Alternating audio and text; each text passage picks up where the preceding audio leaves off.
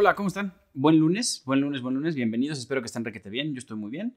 Eh, esto es La Esposa del César. La Esposa del César, para los que no saben o apenas están empezando, es el proyecto de Strainer para hablar de corrupción en palabras que todos podamos entender, pero que nos permitan combatir la corrupción en nuestro día a día con un poquito más que con, solamente con buenas intenciones.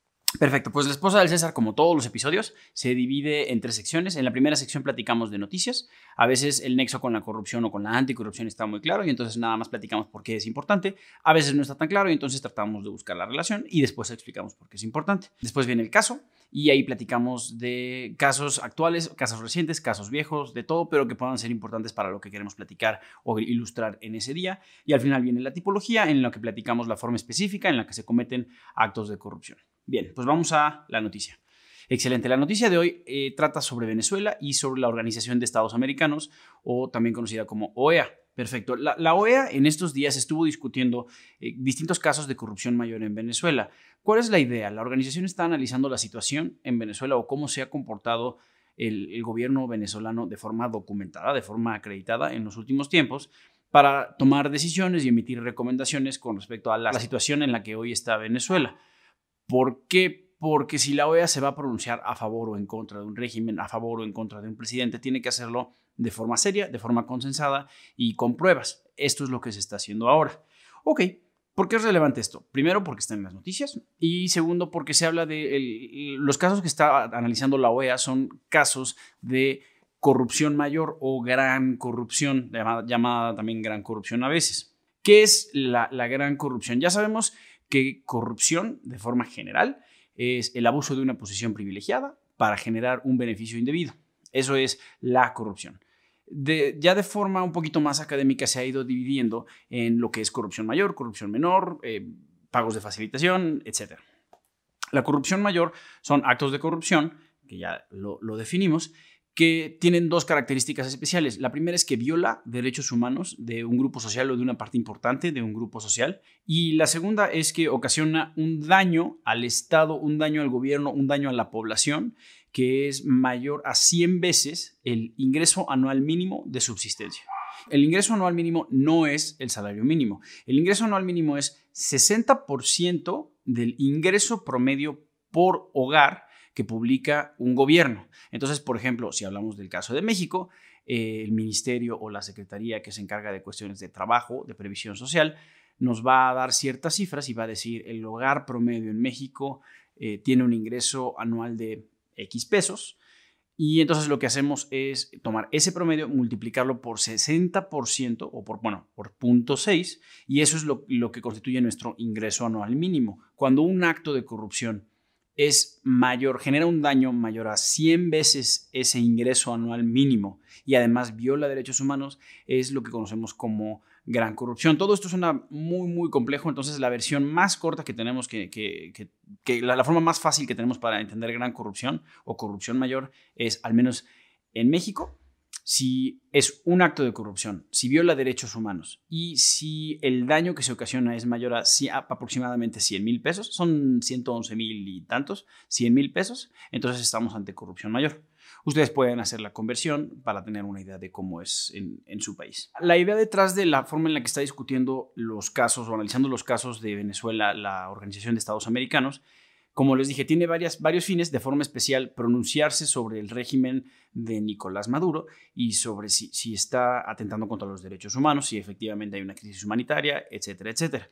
De forma específica, la OEA ha estado llamando a México a que cambie su postura de neutralidad. Es un tema un, poco complicado, pero intenta fundamentar ese cambio de postura en los hallazgos de los casos de corrupción. Y al día de hoy se sigue, en la discusión la postura de la organización eh, es de, completo repudio y de completo rechazo al, régimen de Nicolás Maduro porque se han dado cuenta de que, de que, los casos de gran corrupción son tales y son tan graves que deslegitiman al, gobierno. Y ya de forma específica o aplicable a México, bueno, pues la OEA va, a empezar a generar, a utilizar sus mecanismos de presión o sus mecanismos de persuasión para intentar lograr que países como México que tienen una postura, una postura de neutralidad ni a favor ni en contra del régimen de Nicolás Maduro, empiecen a cambiar esa postura por una postura un poquito más definitiva, que se pronuncien ya sea hacia un lado o hacia el otro.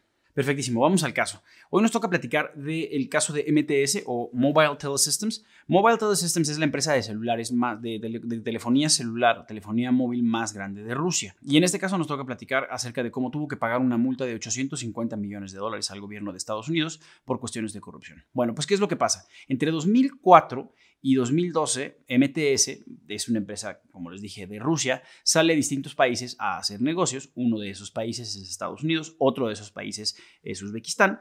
Y cuando van a Uzbekistán, distintas personas de la empresa empiezan a pagar sobornos a funcionarios de, Uzbekistán para, para, empezar a ocupar lugares interesantes en el mercado de telefonía celular. Como resultado de las investigaciones, las autoridades, en este caso de Estados Unidos, se dan cuenta de que MTS paga aproximadamente, se gasta 400 millones de dólares entre 2004 y 2012, 420 millones de dólares en sobornos. Estos sobornos los paga a través de fundaciones. Si no saben cómo se paga un soborno a través de fundaciones, pueden ver el episodio anterior. Eh, ponemos el vínculo aquí, abajo, aquí abajito. Este, y ahí pueden enterarse de cómo se usan las fundaciones de caridad para pagar sobornos. Como les comenté, MTS hace negocios, su sede, la sede de sus negocios está en Rusia, hace negocios en Estados Unidos, hace negocios en Uzbekistán y en distintos países. Es importante decir que hace negocios en Estados Unidos y en Uzbekistán por dos razones. La primera es en Uzbekistán es donde se da el delito grave, estos 420 millones de dólares pagados en sobornos, y en Estados Unidos hace negocios y no es que necesariamente esté cometiendo acto, delitos en Estados Unidos, pero las leyes de Estados Unidos y la de la mayoría de los países que son miembros de la OCDE tienen leyes que permiten castigar en Estados Unidos a empresas, aunque sean de otro país, que hacen negocios en Estados Unidos y que salen a pagar sobornos a otro país. Es decir, si tú, aunque estés en, el país que a ti te gusta, aunque tu sede esté en Rusia, si tú tocas Estados Unidos para hacer negocios y vas a otro país para pagar sobornos, Estados Unidos tiene la jurisdicción para juzgarte, tiene la, la fuerza o la capacidad legal de llevarte a un juicio. Es una cosa un poquitín enredada, se ha cuestionado mucho, pero suena mucho más desagradable de lo que es, pero es realmente legítimo y es una cosa que ha dado muchos resultados. Ojo, esto no es una cuestión exclusiva de Estados Unidos, México lo tiene, lo tiene Gran Bretaña, lo tiene Francia, lo tiene, como les dije, la mayoría de los países que son miembros de la OCDE y de la Convención Anticorrupción de la OCDE. Bien, pues regresamos a las violaciones. Se acusa a MTS en Estados Unidos de cometer tres delitos todos relacionados con el pago de estos sobornos. Y es una cosa interesante, se empieza a poner muy ñoño muy rápido, pero vamos a ver si lo podemos mantener en términos sencillos. MTS sale de Rusia, va a Uzbekistán y en Uzbekistán gasta un montón de dinero en sobornos. Perfecto. Ahí está el delito número uno, el delito de fondo. Pagaste sobornos, eso no se debe hacer, delito. Excelente. Además de eso, MTS lleva registros contables, su contabilidad, sus libros de contabilidad.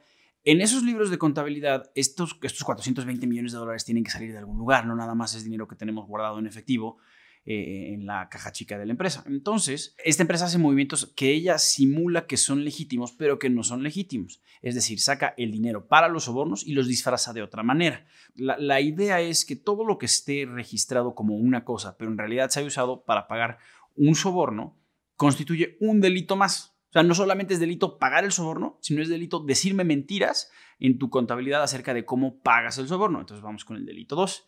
Y el delito 3, que es el más conceptual de todos, es que todas las empresas que, hacen este tipo de negocios tienen la obligación de tener implementados sistemas de prevención. Es lo que en, la industria, en el medio llamamos programas de cumplimiento, políticas de integridad, eh, programas de normatividad, tiene muchos, muchos nombres, pero es un programa de cumplimiento, un sistema anticorrupción.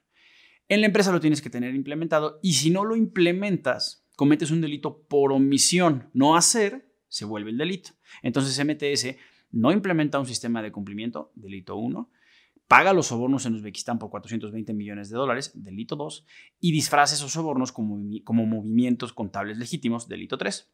A causa de eso, eh, le, hacen, le inician esta investigación y después de pues, varios meses de investigación, la, propia MTS se acerca con las autoridades estadounidenses y dice, ¿saben qué? Sí, yo lo admito, yo lo resuelvo, yo coopero, yo les entrego la documentación que tenga que entregarles y yo acepto pagar la multa. ¿De cuánto es la multa que pagan? Pagan 850 millones de dólares en multa. ¿Cuánto ganaron esos 420 millones de dólares de soborno? Porque el soborno no se hace porque todos seamos malvados y porque yo esté en, mi oficina en Rusia eh, jugando con mi bigote de villano de caricatura.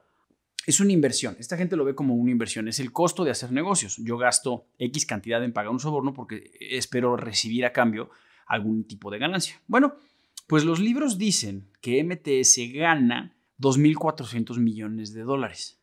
Lo más relevante de esta nota es, sí, son los tres delitos, sí, la cantidad es ridícula. Este, esta, cantidad se pagó, está actualizada, es de 2019, entonces son, siguen siendo 850 millones de dólares al menos al día de hoy. Lo más importante o lo que sí nos llama mucho la atención es que, como les comenté, estas leyes que castigan conductas o delitos que se cometen en otros países, la tienen distintos países que están en, la, en la OCDE y ellos siguen una convención, un tratado internacional que dice, tú en tu país castigas el soborno. Perfecto, hasta ahí todo bien. Una de las reglas de la OCDE es que las penas tienen que ser efectivas, proporcionales y disuasivas. Los castigos tienen que tener tal forma que nadie quiera pagar soborno. ¿Ok? La duda que, yo tengo o que a mí me surge y me gustaría que sembrársela a, ustedes es si MTS se gasta 420 millones de dólares en sobornos, con esos 420 millones de dólares gana 2.400 millones de dólares, ¿le afectará realmente pagar 850 millones de dólares? Y, aquí es lo interesante, o sea, al final termina siendo negocio, porque se gasta poco más de mil millones de dólares entre los sobornos y la multa y se termina ganando 2.400. Eso es lo que no debería pasar la pena debe ser proporcional y disuasiva. En teoría, si MTS gana 2.400 millones de dólares, la multa tendría que ser igual o mayor a lo que ganó. ¿Para qué? Para que MTS no se vaya a su casa diciendo, bueno, pues al final terminó siendo negocio. Entonces, eso es lo, lo interesante de este caso. Perfectísimo. Bueno, pues pasemos a la tipología. La tipología de hoy es una tipología, una subtipología es una herramienta que se utiliza para cometer el delito de, o los distintos delitos que tienen que ver con la corrupción. Cuando se comete un delito de corrupción, por ejemplo, el tráfico de influencias, em, tráfico de influencias es yo conozco a una persona y utilizo esa relación para conseguir algo indebido y en beneficio. Perfecto.